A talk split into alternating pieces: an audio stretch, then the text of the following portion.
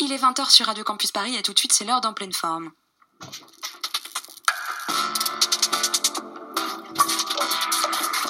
Bon cadeau à moi, c'est une toile que j'ai peint pour vous. Nous voilà débarrassés du superflu, on va pouvoir aborder l'essentiel. En pleine forme, l'émission contemporaine des arts sur Radio Campus Paris. En pleine forme. Si c'est là que je me rends compte que malheureusement, je vous ai beaucoup moins bien réussi que le pauvre. Vous êtes bien sur Radio Campus Paris, bonsoir et bienvenue dans cette nouvelle émission d'En pleine forme. Si le printemps est traditionnellement le passage du dedans au dehors, cette année 2020 a marqué un passage historique du dehors au dedans.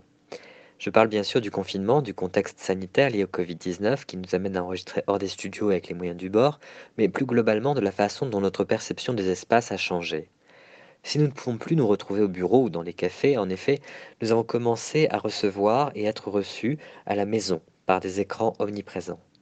Rien n'a priori de nouveau depuis que Mark Zuckerberg, fondateur de Facebook, ait déclaré en 2010 que la vie privée était un concept dépassé, tout en vendant les données personnelles des utilisateurs de ces plateformes. Et pourtant, la webcam, désormais intégrée sur chaque ordinateur, chaque tablette, chaque mobile, transforme nos intérieurs en place publique où l'on peut faire un apéro Skype comme une réunion Zoom. Toutes ces interfaces que l'on utilise en fonction de nos interlocuteurs, en ayant encore conscience des rapports plus ou moins formels, témoignent d'une porosité. L'intime et le public, donc, apparaissent plus que jamais corrélés, comme l'ont montré de nombreuses personnalités faisant visiter leur maison, des adolescents broadcastant leur chambre, ou même des artistes nous proposant le tour de leurs ateliers sur des réseaux sociaux comme TikTok ou Instagram. Le concept d'extimité, développé par Serge Tisseron en 2001 dans L'intimité surexposée, peut nous aider à mesurer le chemin parcouru depuis Love Story. En analysant cette émission de télé-réalité, le psychiatre distinguait l'exhibitionniste, négatif, morbide, du désir de rendre visibles certains aspects de soi jusque-là considérés comme relevant de l'intimité. Ce désir, posait-il, est constitutif de la personne humaine et nécessaire à son développement psychique, notamment à une bonne image de soi. Loin des critiques contemporaines de Love Story, y voyant alors la réalisation du quart d'heure de célébrité warholien, l'analyse semble toujours aujourd'hui pertinente, où l'on se trouve soi-même à travers l'écran comme on retrouve les autres. Un article d'Emma Madden pour ID Magazine révèle ainsi comment la chambre d'ado devient une interface avec le monde où les posters arborés au mur agissent comme des marqueurs de reconnaissance, pour le meilleur, le sentiment d'acceptation, d'entrée dans une communauté, et le pire, comme le harcèlement en ligne. Si les lignes bougent entre le privé et le public, le dehors, le dedans, il ne faut toutefois pas être dupe du travail de cadrage et de pause qui continue derrière nos écrans. Peut-être votre interlocuteur est-il mal coiffé, mais il a une chemise. Peut-être a-t-il une chemise, mais reste-t-il en sous-vêtements? Alors que nous voudrions croire qu'une chambre, un appartement révèle une personnalité, nous ne voyons jamais qu'un aspect rendu public de cette personnalité. Peut-être l'affiche d'un film est-elle un clin d'œil au deuxième degré ou l'arrière-plan soigneusement arrangé.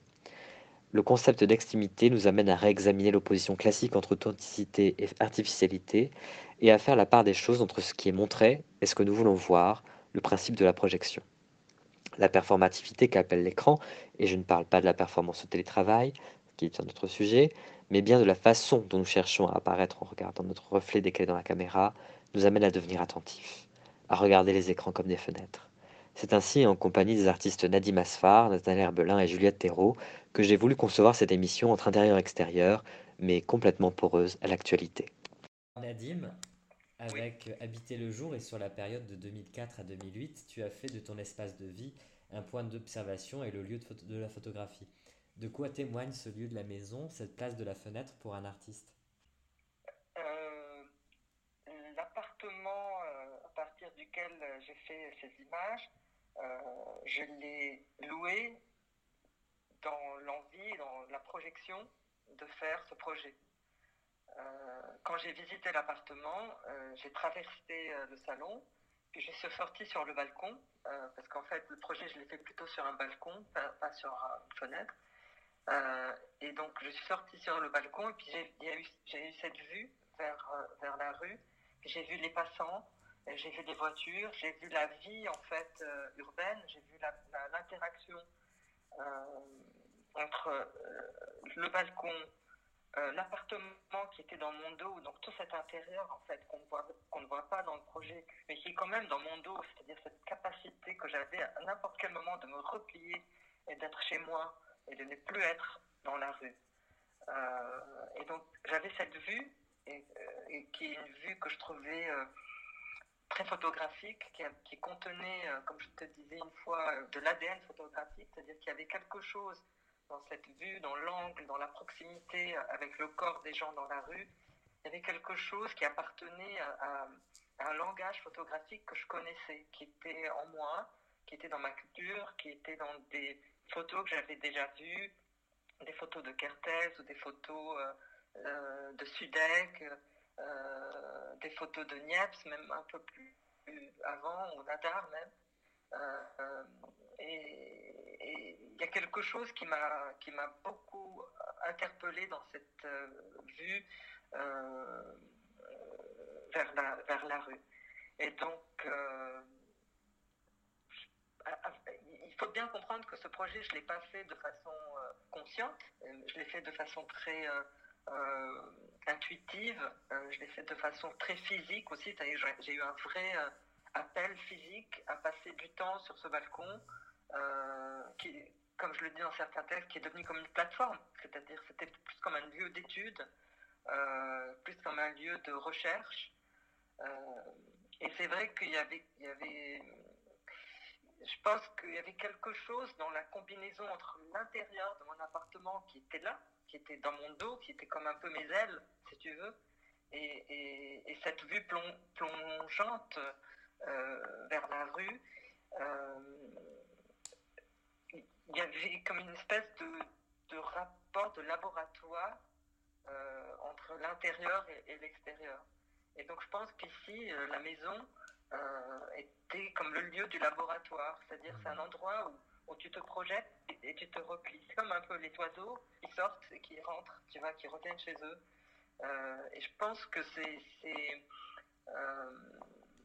c'est un rapport au terrier, c'est un rapport où tu sors pour faire quelque chose et tu reviens, tu te reposes, tu te reposes de la lumière, tu te reposes du soleil, tu te reposes de, de la charge euh, qui a eu lieu à l'extérieur, et puis tout d'un coup tu te replies à l'intérieur, mhm. tu reposes tes yeux, tu reposes ton corps, et euh, quelque chose comme ça, de, il y avait une gymnastique entre euh, cette fenêtre que j'ouvrais et où je passais tout d'un coup dans un autre monde qui était le monde de mon travail, qui, était, sur, qui se passait mhm. entièrement dans la rue et sur ce balcon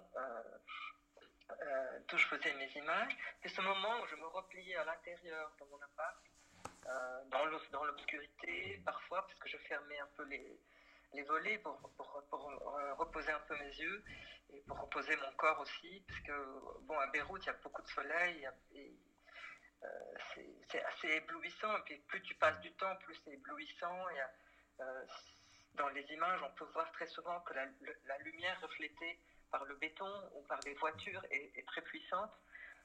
les ombres sont très dures. Et puis en fait, il fallait aussi que je travaille très vite. Euh, parce que les gens passent vite, les voitures passent vite, et donc du coup, il y a une espèce de, euh, d'adrénaline en fait, de, quelque chose d'athlétique, j'ai envie de dire, tout en étant euh, dans, dans, une forme d'immobilité moi-même. Et donc la maison ici, avec le recul, j'ai compris ça. Je l'ai pas compris tout de suite, mais je, je l'ai compris en, en, me replongeant un peu dans, dans l'histoire de la photo et, était vraiment une espèce de laboratoire euh, qui me permettait de, de, de, faire une, une, expérience en fait. Mhm. Euh, une expérience et avec peu de moyens, donc avec les moyens que j'avais, donc un appareil photo et une vue vers l'extérieur. Et et, euh, avec ce qu'il y avait de plus proche, euh, qui était euh, ben, chez moi, tout simplement. Et c'est vrai qu'à ce moment-là aussi, à niveau plus personnel, bon, moi je, vivais à Beyrouth. Beyrouth est une ville très très complexe, et donc je pense que je je ne maîtrisais pas aussi ce que je pouvais y faire dans, dans la rue moi-même. Mhm. Et donc cette situation me permettait à la fois euh, d'être dans la rue, euh, mais dans un endroit fixe, euh, et de travailler sur quelque chose de très précis, avec un angle très précis, avec un axe, pardon, très précis, avec un axe très précis, et sans me disperser. Euh, et donc la maison était probablement quelque chose d'un terrier, euh, d'un refuge, euh, et en même temps un, un- un- un immense espace de- d'exploration Mhm. et, de, et de recherche. Euh, Voilà. Voilà. Et je pense que la, la- la photo, a, a- avec le recul, si j'ai compris ça, la photo a, un lien très fort euh, avec le lieu de l'expérience. Il y a, parce que la photo a, com- a commencé dans des lieux euh, comme des- des- dans des laboratoires, dans des endroits où on pouvait à la fois euh, conjuguer euh, la lourdeur de la technologie, parce que de la technique photographique, parce que c'était souvent des appareillages très lourds euh, et très complexes, et parfois des planches euh, qu'il fallait tout de suite mener à la révélation et à la fixation euh, des produits chimiques. Et donc c'est vrai que dans beaucoup de photographies, euh, dans beaucoup de recherches photographiques, on trouve des vues vers l'extérieur, on trouve Mhm. des vues euh, à partir de fenêtres, parce que les photographes faisaient des photos de l'endroit le, le plus immédiat et le plus simple, de- à partir duquel ils pouvaient tout de suite se replier dans le labo et mettre leur, euh, leur, euh, leurs études ou leurs recherches dans des produits chimiques pour les développer, pour voir si ça avait marché ou pas, et ensuite pour pouvoir recommencer, c'est-à-dire pour, que pour tout de suite. Et en fait, ils utilisaient souvent un, un même lieu pour pouvoir faire des études comparatives aussi, pour se Mhm. dire, ah tiens, j'ai exposé cette photo euh, 3 minutes, 2 minutes, 2 heures, et donc pour pouvoir comparer et, faire des études comparatives, euh, et quelque chose de scientifique euh, euh, qui, qui était forcément lié à un lieu, à, un- à une forme de laboratoire. Mhm. Et je pense que dans mon cas, euh, cette maison était, euh, ré- résume un moment particulier de ma recherche où je me posais beaucoup de questions sur ma propre pratique. Euh, je ne savais pas dans quel monde moi-même j'allais créer ou travailler, puisque la photographie était dans, un, dans une transition entre l'analogique et le numérique, euh, une transition entre le- les métiers de, de photographie euh, traditionnelle et puis le photographe ou, ou la photographie, si tu veux, qui était Mhm. plus destinée à de l'art ou à la galerie ou à l'exposition. Et donc tout d'un coup, il y avait un champ qui s'ouvrait beaucoup plus important et donc à l'expression euh, d'auteur, si tu veux, qui était différente, si tu veux, qu'au métier de photographe. Et moi, je me cherchais, et je pense que dans ce travail, il y avait, il y avait vraiment, euh, dans cette répétition, dans, dans cette, euh, dans ce espèce de vide aussi, euh, dans cette espèce d'exercice, parce que souvent dans les exercices, il y a une espèce de vide. Mhm. hein, il y a- parce qu'il y a une espèce de discipline, et dans ce rituel, il y a, il y a un vide qui commence à s'installer. Euh, un vide très dense, mais un vide quand même. Euh, je pense qu'il y avait une, une- errance in- intellectuelle, une errance euh, de, ma pratique. Je pense que je cherchais dans ce rapport entre l'intérieur et l'extérieur, dans ce, moment où je me repliais à l'intérieur, où je pouvais réfléchir, essayer de comprendre ce qui se passait dans cette espèce, cette espèce d'inquiétude en sortant, en rentrant, en me disant est-ce que ça vaut la peine encore que je continue ce projet Euh, Pourquoi je fais ça? Il y avait quelque chose euh, euh, de l'ordre vraiment de la, de, la, de la vraie recherche. Euh, et donc je pense que cet endroit-là, cette maison qui soutenait ce balcon, parce que le balcon était suspendu, c'est un, un ancien balcon de, de- très traditionnel de Beyrouth qui était suspendu comme ça, comme un plateau euh, au-dessus de, de- de la rue. Euh, était comme un espèce de, de, de, de- de prisme ou quelque chose euh, qui me permettait effectivement d'observer la ville tout, en, tout en étant dans une espèce de, de, de, de- de- d'isolement et de distance, qui me protégeait, mais qui me donnait le recul, une espèce de, de, de, de, distance euh, importante par rapport à, la ville que je connaissais à la fois très très bien et qui était à la fois très, très complexe euh, pour pouvoir être euh, appréhendé juste en marchant dans la rue, en faisant des photos. Et voilà. Donc la maison était quelque part un lieu de réception euh, de, de, de la ville.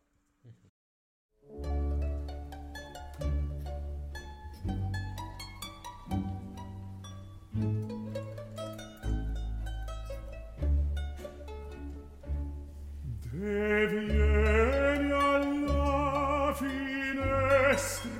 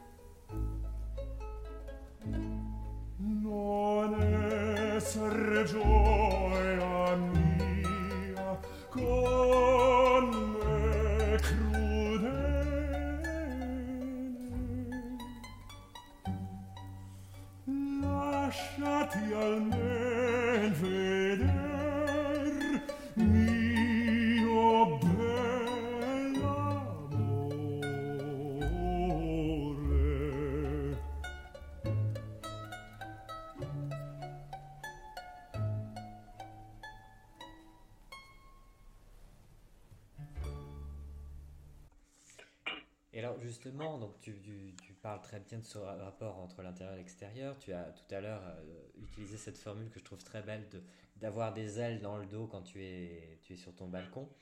Euh, tu as été, tu as vécu une expérience de confinement en 2006 et tu as continué à regarder de- depuis ta fenêtre, mais aussi à l'intérieur de l'appartement.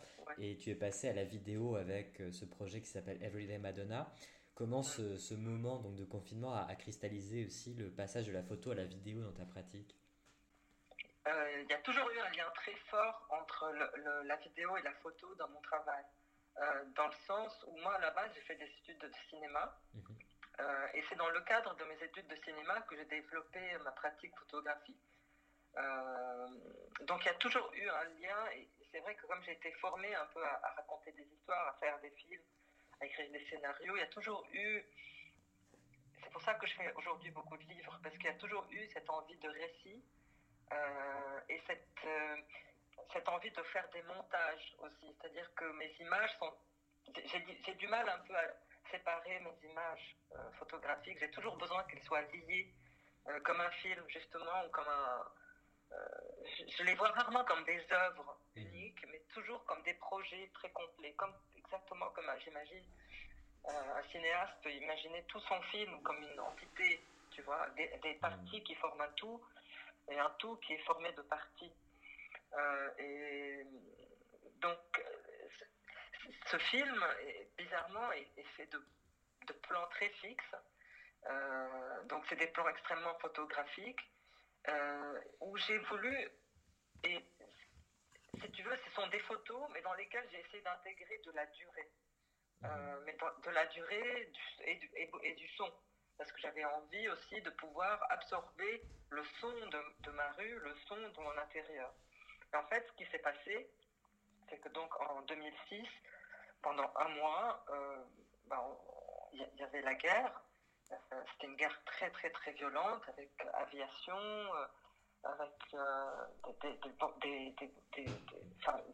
de l'artillerie très très lourde qui était donc très très menaçant, c'est-à-dire une bombe pouvait détruire un immeuble en fraction de seconde. Et tout ça se passait un peu partout dans, dans, dans au Liban et dans Beyrouth. Et bon, j'étais effectivement extrêmement angoissée. J'avais déjà vécu ça dans le passé,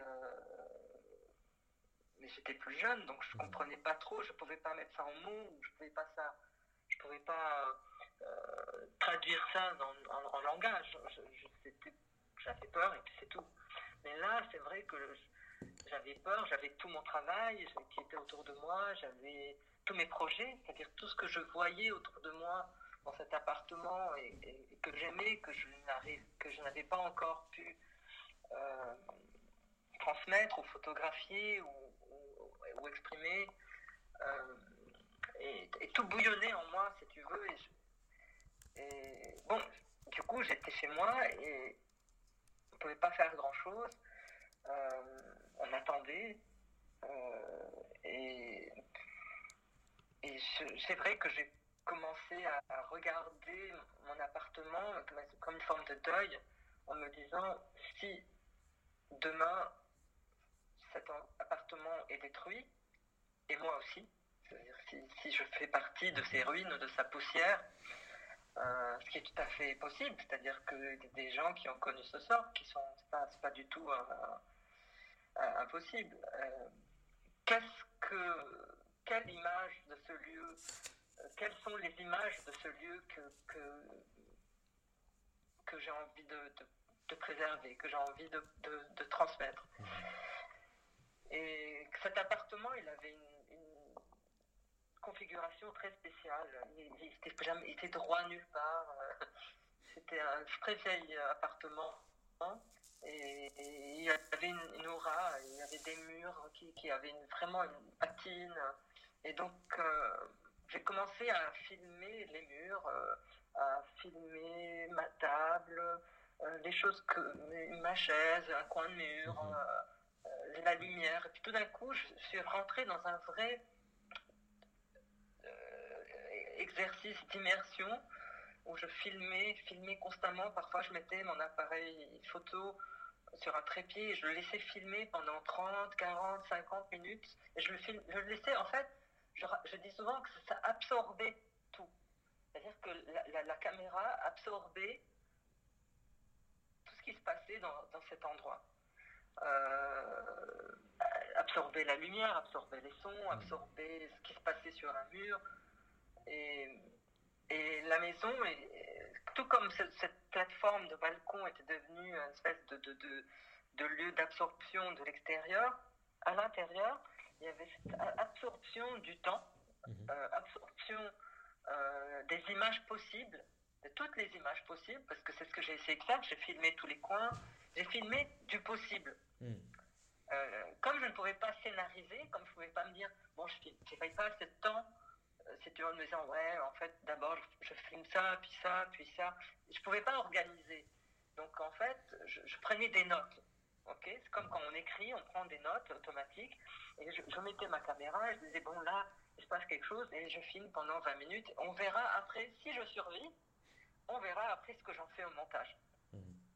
Et donc, c'était, c'était une espèce de, de, de, euh, de frénésie. Euh, euh, qui a duré même après la, la, guerre, parce que après la guerre, j'ai continué le projet, parce qu'effectivement, l'angoisse, ça ne part pas comme ça du jour au lendemain. C'est pas parce que la guerre se termine que, que, que tout se termine. Moi, j'étais encore dans le même état. Et, d'ailleurs, le, Liban entier a changé depuis cette guerre, et moi aussi. C'est-à-dire que c'est une guerre qui a eu des conséquences euh, sur moi et sur mon environnement, sur les amis, sur, sur tout le monde qui a été c'était un vrai moment de rupture.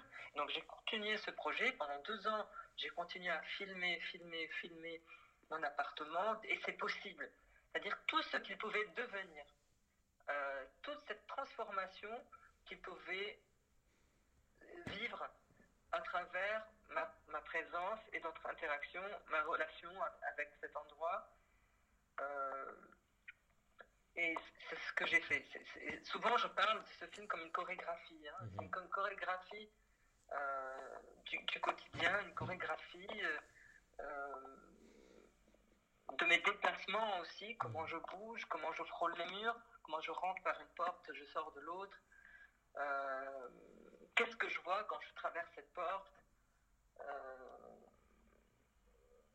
Ça a beaucoup aussi rapport avec l'exil. En fait, plus tu travailles sur l'appartenance, plus tu travailles sur l'exil.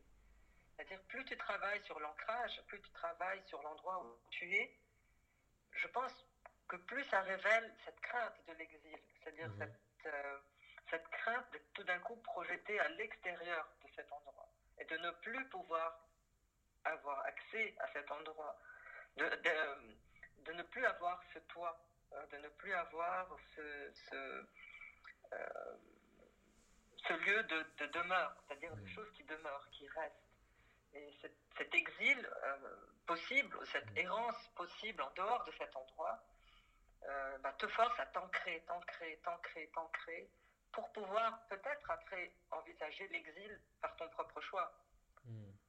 Mais ce qui- Et c'est vrai qu'aujourd'hui, on me demande souvent, euh, parce que les gens qui connaissent mon travail me disent, mais cet endroit ne te manque pas, Euh, cette maison où tu as tellement travaillé euh, et qui a été ta, ton, ton- ma- ça a été ma ressource en réalité. Euh, et je leur dis, ben non, parce qu'en fait, mon travail m'a permis d'être dans une fusion avec toutes les possibilités de cet endroit, que ce soit vis-à-vis d'extérieur ou vis-à-vis de l'intérieur. J'ai exploré ces possibilités. J'ai exploré, c'est comme un- une feuille ou un papier, tu vois, que tu, que tu, que tu plies, déplies, plies, déplies, comme un peu l'étoile de Hentai, tu sais, qui sont Mhm, comme oui. complètement, qui sont complètement, euh, euh, qui sont à la fois euh, euh, euh,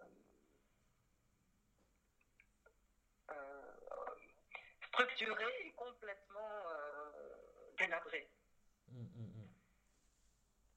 Et voilà. Et alors, oui.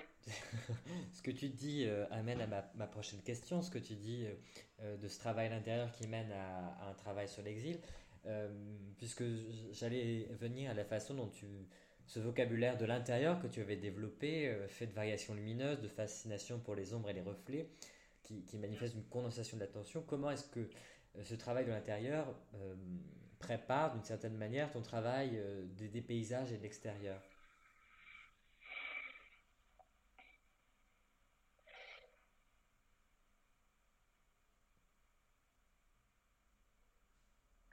Je je pense que le, le- le travail que je faisais à l'intérieur, donc qui était dans cet appartement, euh, dans cette vidéo, était en soi un travail aussi sur Beyrouth. Mhm. Donc, euh, c'est un tra- mais c'est- même si c'était entre les lignes, même si c'était euh, su- suggéré, je pense pas que j'aurais pu faire ce film ailleurs. D'ailleurs, j'en je n'ai plus refait ce genre de travail. Euh, c'est un film qui est complètement imprégné de la ville et de- de- du paysage en fait qui entourait cette maison Mhm. euh, et qui entrait de temps en temps à l'intérieur. Le... C'est un film où il y a un rapport entre mon corps et l'espace. Donc comment mon corps évolue dans l'espace, comment mon corps, mon corps, la caméra, l'espace? Et c'est quelque chose qui, en fait, bon, je, n'en étais pas non plus conscient, mais c'est quelque chose qui au final se retrouve dans, dans mes paysages. C'est-à-dire ce rapport entre mon déplacement dans le paysage. Et c'est quelque chose que j'ai euh, exploré aussi dans mon projet des paysages euh, au Liban. Euh, pour moi, les paysages sont la suite du projet. C'est comme si j'avais sauté à l'extérieur de cette maison. C'est-à-dire comme si euh, et ben, Bachelard, il dit il faut regarder le gîte avant de regarder l'horizon. Tu connais cette citation? Non. euh, il, il dit qu'il faut, il faut regarder le gîte avant de regarder l'horizon. Euh, et, et je pense que j'ai eu ce besoin de. de- de- C'est peut-être lié à mon enfance. Dans, notre- maison, euh, euh, la maison où j'ai. La maison de mon enfance, euh, un intérieur qui est extrêmement fort et il donne sur la montagne. Et quand j'étais petit, je regardais la montagne de loin et on ne pouvait pas y aller. On ne pouvait pas y aller parce qu'il y avait la guerre et donc les zones que je regardais à partir de chez moi, de ma fenêtre ou de mon balcon, étaient des zones inaccessibles. Et je pense que quelque part, inconsciemment, et peut-être aujourd'hui je m'en rends compte de façon plus consciente, euh, j'ai reconstitué ces- phases de la découverte de l'espace. Donc, d'abord, j'ai fait un, un travail euh, qui était euh, chez moi. Et, et ensuite, j'ai sauté à l'extérieur. Tout d'un coup, euh, je me suis euh, ouvert vers les paysages.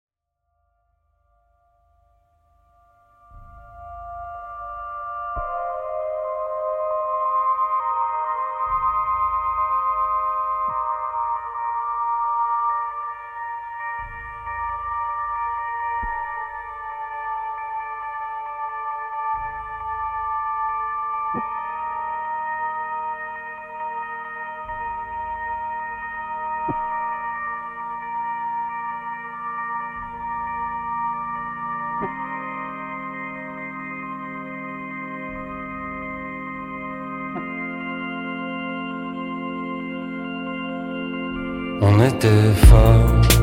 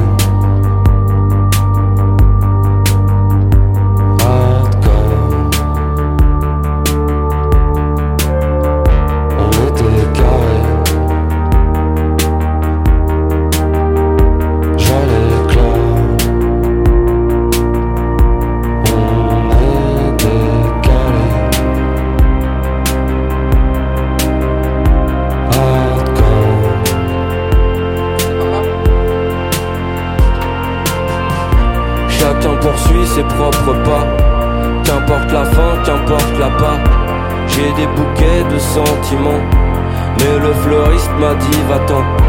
Qui portera de la lumière pour rendre les grands enfants heureux.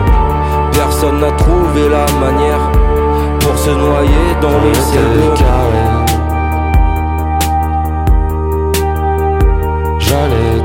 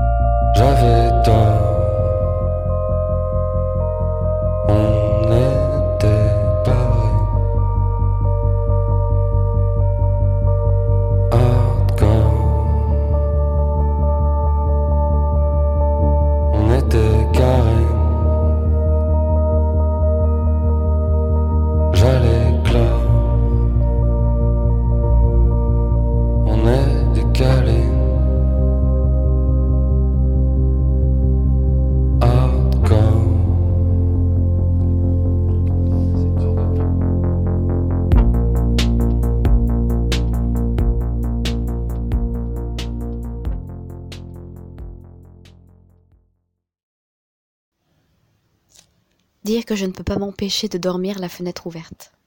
Les tramways roulent en sonnant à travers ma chambre. Des automobiles passent sur moi. Une porte claque. Quelque part, une vitre tombe en cliquetant. J'entends le rire des grands éclats, le gloussement léger des paillettes, puis, soudain, un bruit sourd, étouffé, de l'autre côté, à l'intérieur de la maison. Quelqu'un monte l'escalier, approche, approche sans arrêt, et là, et longtemps là, passe, et de nouveau la rue. Une femme cria Tais-toi, je ne veux plus. Le tramway électrique accourt, tout agité, passe par-dessus, par-delà tout. Quelqu'un appelle. Des gens courent, se rattrapent. Un chien aboie. Quel soulagement. Un chien. Vers le matin, il y a même un coq qui chante. C'est un délice infini. Puis tout à coup, je m'endors. Cela, ce sont les bruits. Mais il y a quelque chose ici qui est plus terrible. Le silence. Je crois qu'au cours de grands incendies, il doit arriver. Ainsi, parfois, un instant de tension extrême. Les jets d'eau retombent, les pompiers ne montent plus à l'échelle, personne ne bouge. Sans bruit, une corniche noire s'avance, là-haut, et un grand mur derrière lequel le feu jaillit s'incline sans bruit. Tout le monde est immobile et attend, les épaules levées, le visage contracté, sur les yeux le terrible coup. Tel est ici le silence. J'apprends à voir. Je ne sais pas pourquoi, tout pénètre en moi plus profondément, et ne demeure pas où jusqu'ici cela prenait toujours fin. J'ai un intérieur que j'ignorais. Tout y va désormais. Je ne sais pas ce qui s'y passe. Aujourd'hui, en écrivant une lettre, j'ai été frappé du fait que je ne suis ici que depuis trois semaines. Trois semaines. Ailleurs, à la campagne par exemple, cela semblait un jour. Ici, ce sont des années. Du reste, je ne veux plus écrire de lettres. À quoi bon dire à quelqu'un que je change? Si je change, je ne suis plus celui que j'étais, et si je suis autre que je n'étais, il est évident que je n'ai plus de relation. Et je ne peux pourtant pas écrire à des étrangers, à des gens qui ne me connaissaient pas. L'ai-je déjà dit? J'apprends à voir. Oui, je commence. Cela va encore mal, mais je veux employer mon temps. Je songe, par exemple, que jamais encore je n'avais pris conscience du nombre de pages qu'il y a. Il y a beaucoup de gens, mais encore plus de visages, car chacun en a plusieurs. Voici des gens qui portent un visage pendant des années. Il s'use naturellement, se salit, éclate, se ride, s'élargit comme des gants qu'on a portés en voyage. Ce sont des gens simples, économes. Ils n'en changent pas, ils ne le font même pas nettoyer. Il leur suffit, disent-ils, et qui leur prouvera le contraire? Sans doute, puisqu'ils ont plusieurs visages, peut-on se demander ce qu'ils font des autres? Ils les conservent. Leurs enfants les porteront, il arrive aussi que leurs chiens les mettent. Pourquoi pas? Un visage est un visage. D'autres gens changent de visage avec une rapidité inquiétante. Ils essaient l'un après l'autre et les usent. Il leur semble qu'ils doivent en avoir pour toujours, mais ils ont à peine atteint la quarantaine que voici déjà le dernier. Cette découverte comporte bien entendu son tragique. Ils ne sont pas habitués à ménager des visages. Le dernier est usé après huit jours, troué par endroits, mince comme du papier, et puis, peu à peu, apparaît alors la doublure, le non-visage, et ils sortent avec lui. Mais la femme, la femme, elle était tout entière tombée en elle. En avant, dans ses mains. C'était à l'angle de la rue Notre-Dame-des-Champs. Dès que je la vis, je me suis mis à marcher doucement. Quand de pauvres gens réfléchissent, on ne doit pas les déranger. Peut-être finiront-ils encore par trouver ce qu'ils cherchent. La rue était vide.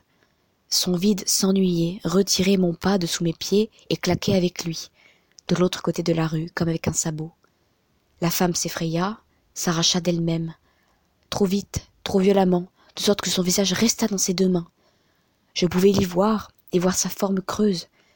Cela me coûta un effort inouï de rester à ses mains, de ne pas regarder ce qui s'en était dépouillé.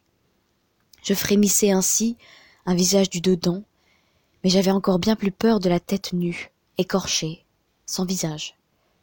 J'ai peur. Il faut faire quelque chose contre la peur, quand elle vous tient. Ce serait trop terrible de tomber malade, ici. Et si quelqu'un s'avisait de me faire porter à l'hôtel Dieu, j'y mourrais certainement. C'est un hôtel bien agréable, très fréquenté. On peut à peine regarder la façade de Notre-Dame de Paris sans courir le danger de se faire écraser par l'une des nombreuses voitures qui traversent le parvis, le plus vite possible, pour pénétrer là-dedans. Petit omnibus qui sonne sans discontinuer. le duc de Sagan lui-même, devrait faire arrêter son équipage, pour tout que l'un de ces petits mourants se fût mis en tête d'entrer tout droit dans l'hôtel de Dieu. Les mourants sont têtus, et tout Paris ralentit, quand madame Legrand, brocanteuse de la rue des Martyrs, s'en vient en voiture vers certaines places de la cité. Il est à remarquer que ces petites voitures endiablées ont des vitres opaques terriblement intrigantes, derrière lesquelles on peut se représenter les plus belles agonies. La fantaisie d'une concierge y suffit. Que si l'on a plus d'imagination et qu'on la laisse se développer dans d'autres directions, le champ des suppositions devient véritablement illuminé. Mais j'ai vu arriver aussi des fiacres ouverts, des voitures de place à l'heure, la capote levée, qui roulaient au tarif habituel, à deux francs l'heure d'agonie. Cet excellent hôtel est très ancien. Déjà à l'époque du roi Clovis, on y mourait dans quelques lits. À présent, on y meurt dans 559 lits. En série, bien entendu. Il est évident qu'en raison d'une production aussi intense, chaque mort individuelle n'est plus aussi bien exécutée, mais d'ailleurs cela importe peu. C'est le nombre qui compte. Qui attache encore du prix à une mort bien exécutée? Personne. Même les riches, qui pourraient cependant s'offrir ce luxe, ont cessé de s'en soucier. Le désir d'avoir sa mort à soi devient de plus en plus rare. Quelque temps encore, et il deviendra aussi rare qu'une vie personnelle. C'est que, mon Dieu, tout est là. On arrive, on trouve une existence toute prête, on n'a plus qu'à la revêtir. On veut repartir, ou bien l'on est forcé de s'en aller, surtout pas d'effort. Voilà votre mort, monsieur. On meurt tant bien que mal, on meurt de la mort qui fait partie de la maladie dont on souffre. Car depuis qu'on connaît toutes les maladies, on sait parfaitement que les différentes issues mortelles dépendent des maladies et non des hommes. Et le malade n'a pour ainsi dire plus rien à faire. Dans les sanatoriums, on le meurt si volontiers et avec tant de reconnaissance pour les médecins et les infirmières. On meurt habituellement dans d'une des morts qui sont attachées à la maison. C'est très bien considéré. Quand on meurt chez soi, il est naturel qu'on choisisse cette mort polie de la bonne société, par laquelle on inaugure déjà en quelque sorte un enterrement de première classe, et toute la suite de ces admirables traditions. Les pauvres s'arrêtent alors devant ces maisons et se rassaisit de ces spectacles. Leur mort à eux est bien entendu banale, sans le moindre embarras. Ils sont heureux d'en trouver une qui leur aille à peu près. Elle peut être trop large, on grandit toujours encore un peu. Ce n'est que lorsqu'elle ne se ferme pas sur la poitrine ou qu'elle vous étrangle qu'on a de la peine.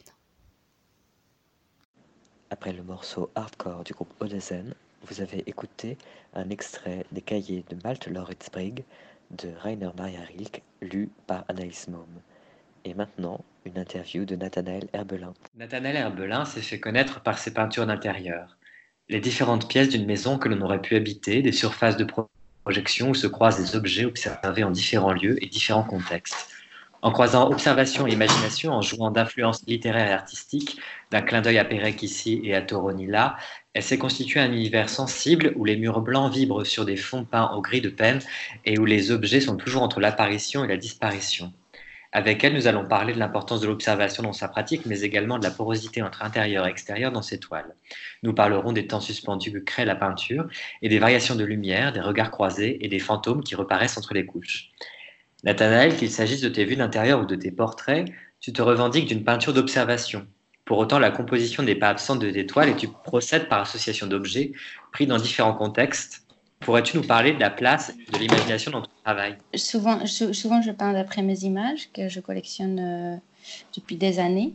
Mais, euh, mais c'est vrai que j'ai aussi une place euh, énorme, de plus en plus dans mon travail, à l'imagination. Par exemple, quand je quand j'ai besoin de c'est-à-dire de mettre en scène ou quand j'ai besoin de faire des changements de un petit peu pour la peinture, c'est-à-dire euh, pour, pour la composition, pour, pour que ça tient. Il y, a cette il y a ce truc de. Il faut, toujours, il faut toujours que ça soit une bonne peinture, il faut que ça, il faut que ça marche et, et des fois mettre. Euh, en fait, changer un peu ce qu'on voit pour mieux dire ce qu'on voit. Et par exemple, il y a, y a aussi ce que j'appelle les visions qui reviennent, qui sont récurrentes. Vision, c'est un peu fort comme mot, mais mais c'est vrai que j'ai plein d'idées qui, qui viennent comme ça et qui persistent et qu'il faut que j'exécute. Donc euh, en ce moment, c'est insupportable, c'est euh, la, la, chambre rouge. Et pourtant, j'en ai jamais vu une, sauf, sauf chez Matisse, quoi. Je pense que la chambre rouge, c'est aussi. euh, je pense que c'est une chambre avec l'intimité. En fait, euh, récemment, j'ai un peu ré- j'ai un peu compris que la chambre rouge que je veux faire, c'est une chambre où justement il y a tous mes images. En fait, les images que j'ai fait depuis depuis des années, ça a devenu une énorme banque d'images euh, que j'ai pris avec mon appareil photo un peu partout tout le temps. Et c'est très pesant finalement. C'est très précieux comme banque, mais c'est très pesant parce que plus je les accumule, plus je comprends que je vais jamais réussir à tous les faire. Et j'aimerais faire cette chambre rouge où- qui contient sur les murs tout, euh, au, moins une grande quantité de ces images que je sais que je vais jamais réussir à tous les peindre. Et peut-être c'est ce truc de coronavirus aussi ou je ne sais quoi, euh, qui fait que je c'est une énorme conscience de la mort et de la Et alors, on peut parler peut-être du, confinement, puisque tu parles effectivement de la façon dont ça, ça influe sur ton travail et tes envies de peindre. Enfin, en tout cas, tu dis que ça bouleverse un peu le, les, choses que tu avais envie de peindre, que cette chambre rouge euh, qui vient d'imagination devient un sujet plus pressant. Est-ce que voilà, tu peux parler un peu de la manière dont ce confinement euh, euh, influe sur ton travail? Il faut aussi dire que ce que la peinture permet, juste avant que je parle du confinement, c'est que la peinture permet euh, ce- cette truc- chose géniale de montrer des dualités d'existence. Donc, euh, par exemple, dans le petit abri où je montre euh, qu'en fait c'est un iceberg et l'abri, on dirait qu'on peut rentrer par dehors, mais que en fait tout se passe en bas, donc montrer les deux en même temps, ou montrer des fantômes qui font que plusieurs choses existent mais n'existent pas trop. Et, et donc, plusieurs choses existent à la fois. Et le confinement me permet, euh, en fait, tout ce que j'ai envie, c'est sortir dehors. Donc, ce, que je, ce qui m'aide beaucoup, c'est justement regarder cette banque d'images et, la, et la, en fait, je la regarde beaucoup tous les jours et, je, et ça me fait vachement voyager. Et euh, donc, tout ce que j'ai pensé pendant le confinement, c'est faire des petites natures mortes de la cuisine, mais en fait, c'est pas tout ce qui se passe. C'est que je, me, je, vais, je vais super loin dans, mes, dans, mes, dans cette banque d'images, dans mes souvenirs, dans peindre des choses qui sont très lointaines, qui sont arrivées il y a 4 ans, il y a 10 ans, euh, que, et que j'ai gardé encore en, en, en forme d'image imprimée. Et aussi, ce qui, ce qui est super, c'est que pendant le confinement, j'ai plein de temps, il n'y a pas de rendez-vous. il, y a, il y a un énorme temps d'ennui. Tout est très lent. J'ai l'impression que je peins de manière beaucoup plus lente et molle. Mais ça donne place aussi à des, expérimentations que j'adore faire. Par exemple, là, je peins sur une toile que j'ai que j'ai reçue par euh, Philippe Marin en cadeau. C'est une toile toute rouge. Et euh, je l'ai peint en jaune et ça fait des effets assez étranges. J'ai je, je- fait pas mal de toiles, euh, de- je peins pas mal sur des sortes de toiles différentes. Et donc, alors, il y a dans. Tout à l'heure, on parlait effectivement de la, dualité euh, que permet la peinture. Effectivement, euh, je, vois certaines de tes peintures. Il s'agit de, peintures architecturales où on retrouve des vues impossibles. Donc, tu parlais de l'abri dont on voyait l'intérieur et l'extérieur.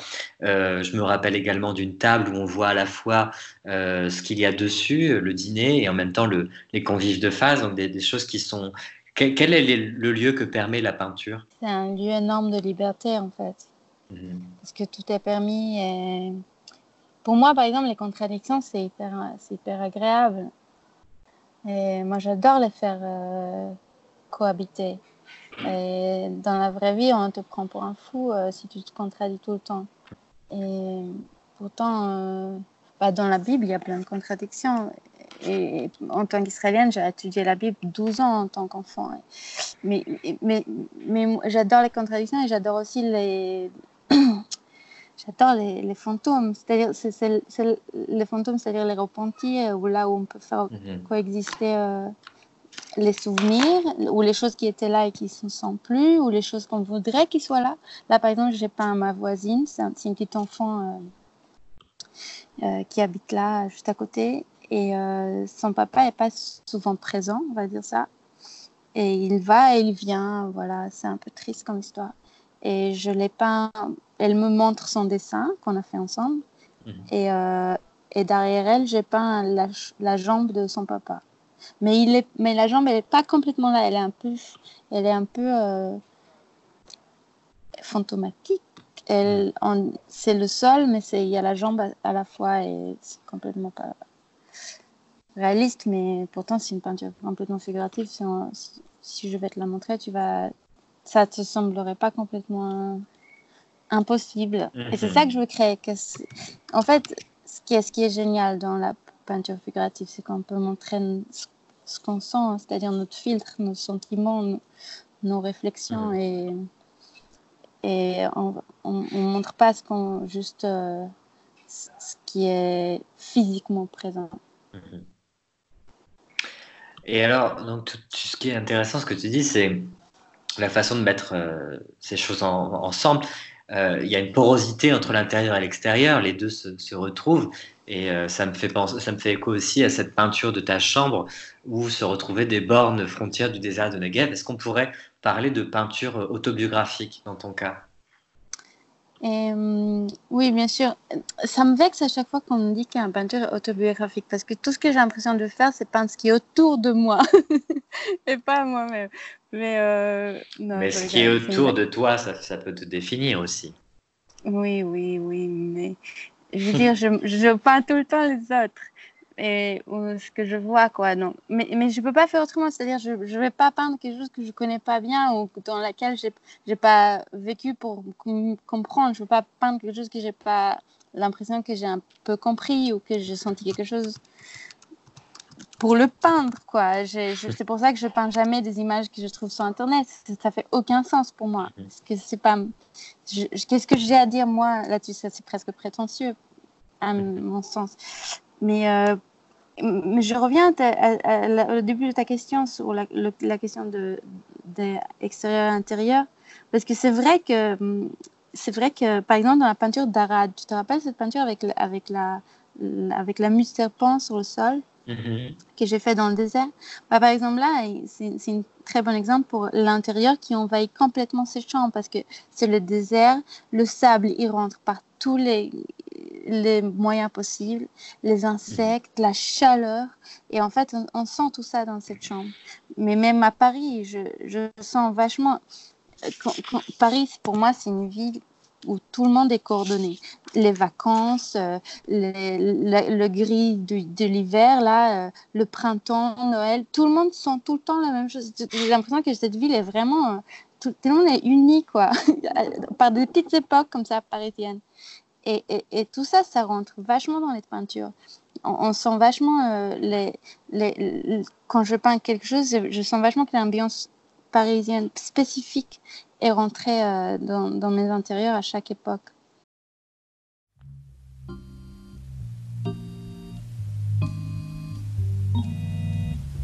sur l'écran noir de mes nuits blanches.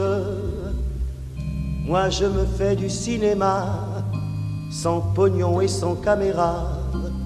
Bardot peut partir en vacances, ma vedette c'est toujours toi.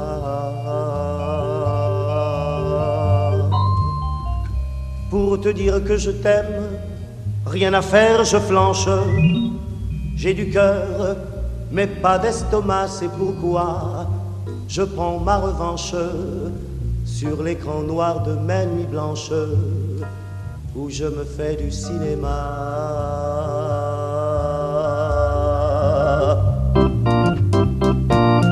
D'abord un gros plan sur tes hanches, puis un travelling panorama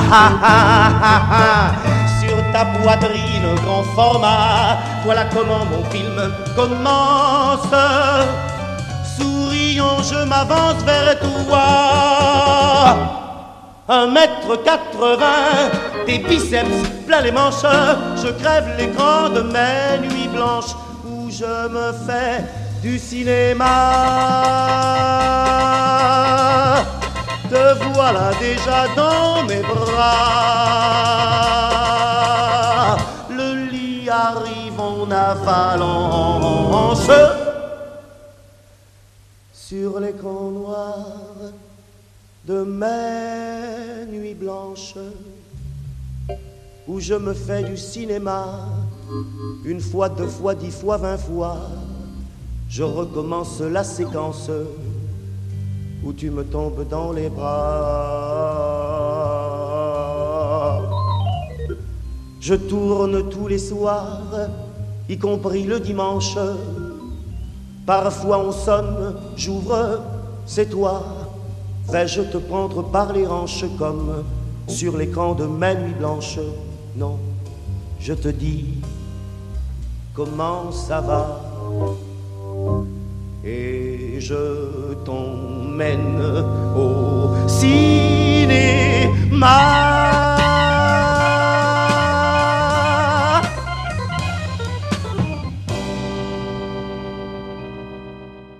Vous venez d'entendre le cinéma selon Claude Nougaro. Parfaite transition pour aborder le travail de Juliette Thérault, qui par la miniature d'espace, la scénographie et la vidéo cherche à mettre en place un récit des intérieurs. Une approche qui s'est doublée pendant ce confinement d'un regard par la vitrine et le drive-in. Projection quand tu nous tiens.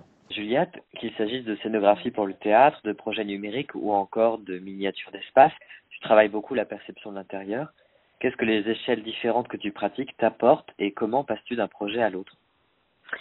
Alors, euh, je pense que ces différentes échelles me permettent euh, à la fois de comprendre l'espace, euh, mais aussi de le fantasmer et de le transformer.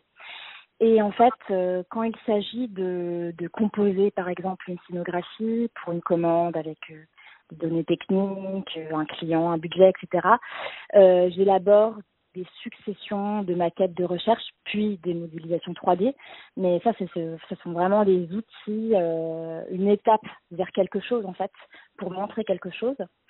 Euh, alors que dans le cadre de mon travail plastique, donc qui consiste à créer des faux jumeaux d'espace euh, réels ou fictifs à partir d'images, j'élabore ce que j'appelle des doubles miniatures d'espace qui, à la différence des maquettes, sont des objets en soi et euh, qui ont pour optique euh, d'être montrés, d'être vus, donc ils sont finis. Et voilà, ce qui m'importe, c'est autant euh, la dimension plastique que la reconstitution de l'espace pour ce cas-là. Et voilà, et donc je dois faire des allers-retours constants entre ces projets artistiques et ces commandes qui sont du coup plus lucratives et qui me permettent de faire ce que j'ai vraiment envie de faire le reste du temps. Euh, et donc voilà, je fais vraiment, euh, j'essaie de trouver du temps entre euh, ces commandes et, ces projets en sachant que je passe, enfin je passais avant le confinement la moitié du mois en Italie où je travaille dans une agence de maquettes d'architecture. Et donc, en fait, tous ces projets, ils s'influencent les uns les autres parce que je les mène finalement simultanément. Et, euh, et par exemple, quand je vais en Italie, euh, je profite euh, de l'environnement là-bas, du laboratoire, des machines, des matériaux pour réfléchir sur mes projets personnels. Donc voilà, il y a des euh, constants et, voilà quoi. donc c'est le contexte en somme qui qui permet, qui a une incidence sur sur ce que je produis. Alors tu parlais juste, oui, tu parles justement de contexte et tu parlais un peu de, du confinement que tu avais passé en partie en Italie. Euh, il me semble que dans cette période, ta pratique s'est aussi adaptée. Tu as commencé à travailler sur le drive-in, qui est une matérialisation plus concrète du, phénomène de projection que, que tu utilises. Est-ce que tu peux parler davantage de ce projet et du récit qu'il propose? Ouais. Alors en fait, euh, effectivement, enfin le confinement, il a été pour moi une période euh, plutôt positive et très très productive parce que pour la première fois euh, depuis très longtemps, euh, j'ai pu vraiment fusionner mon espace d'habitation et mon espace de travail. Et donc j'avais énormément de temps et ça me manquait beaucoup euh, ces derniers mois parce que j'étais tout le temps tout le temps dans le train en train de de de, de, voyager. Et en fait, ce qui s'est passé, c'est que deux heures avant le le confinement, euh, je suis euh, passée en strass à mon atelier et j'ai essayé de ramener le plus de matériaux, euh, voilà, de carton, de peinture, tout ce qui me passait sous la main. Et je me suis fixée comme objectif durant le confinement d'utiliser tout le stock de matériaux et de produire le plus possible, donc avec ces moyens du bord, en laissant place euh, à une expérimentation totale, euh, sans trop réfléchir euh, avant de me mettre au travail et, Donc voilà, d'être moins dans le perfectionnisme et plus dans le ressenti, plus dans la prise de risque. Et donc l'idée, c'était de faire une miniature par jour à partir d'un dessin, d'une esquisse que je faisais le matin.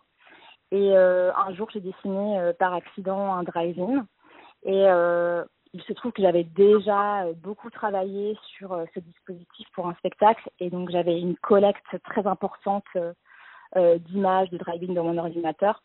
Et donc j'ai eu l'idée de, de m'en inspirer librement dans le cadre d'une série. Et euh, donc, j'ai miniaturisé des drive-in des années 30 aux années 40, euh, souvent dans le sud des États-Unis.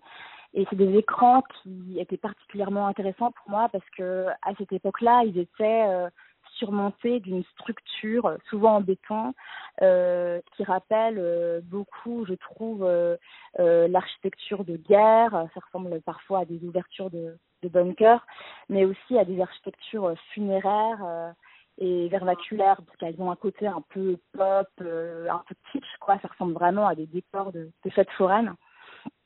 Et donc, euh, en réponse euh, à l'étouffement du confinement, je voulais créer des, fausses séances de projection en plein air euh, dans le petit appartement dans, le, dans lequel j'étais confinée.